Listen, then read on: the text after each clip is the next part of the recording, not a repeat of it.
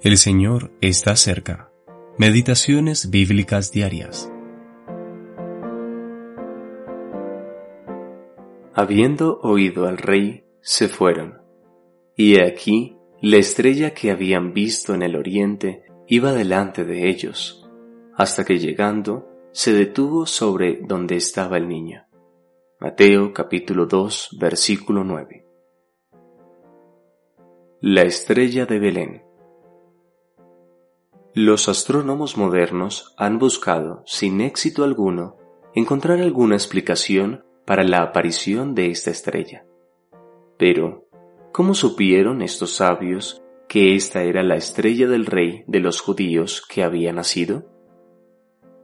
Es evidente que la aparición de esa estrella fue un verdadero milagro, y que sólo Dios pudo haberles revelado a los sabios que esta era la estrella del rey de Israel este fue el motivo por el cual ellos se dirigieron a Israel. De hecho, le dijeron a Herodes que habían visto la estrella del rey en el oriente. Entonces, luego de su reunión con Herodes, ellos se alegraron al ver nuevamente la estrella, lo que los llevó exactamente al lugar donde estaba el Señor Jesús en cierta casa. Por lo tanto, es imposible que esta estrella fuera una de las innumerables estrellas que orbitan en los cielos. Estas se encuentran tan distantes que no podrían señalar una casa en particular con la suficiente precisión de guiar a alguien allí. Todo esto provino de la mano de Dios. Claramente, Él estaba despertando los corazones de los gentiles a lo lejos, instándolos a realizar un largo viaje para ver a este rey.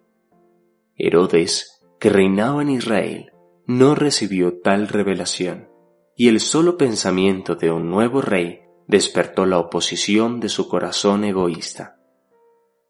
Hay algo importante de considerar.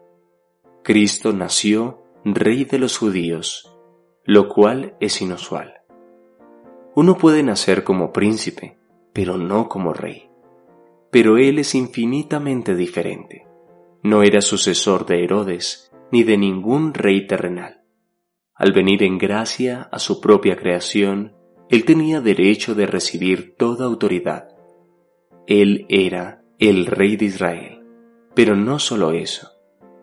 Más adelante se le llama Rey de Reyes y Señor de Señores. Apocalipsis capítulo 19, versículo 16.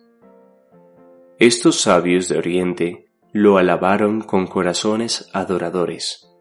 Sin embargo, al mismo tiempo, Herodes y toda Jerusalén se turbaron profundamente, pues no querían la intervención de la autoridad divina.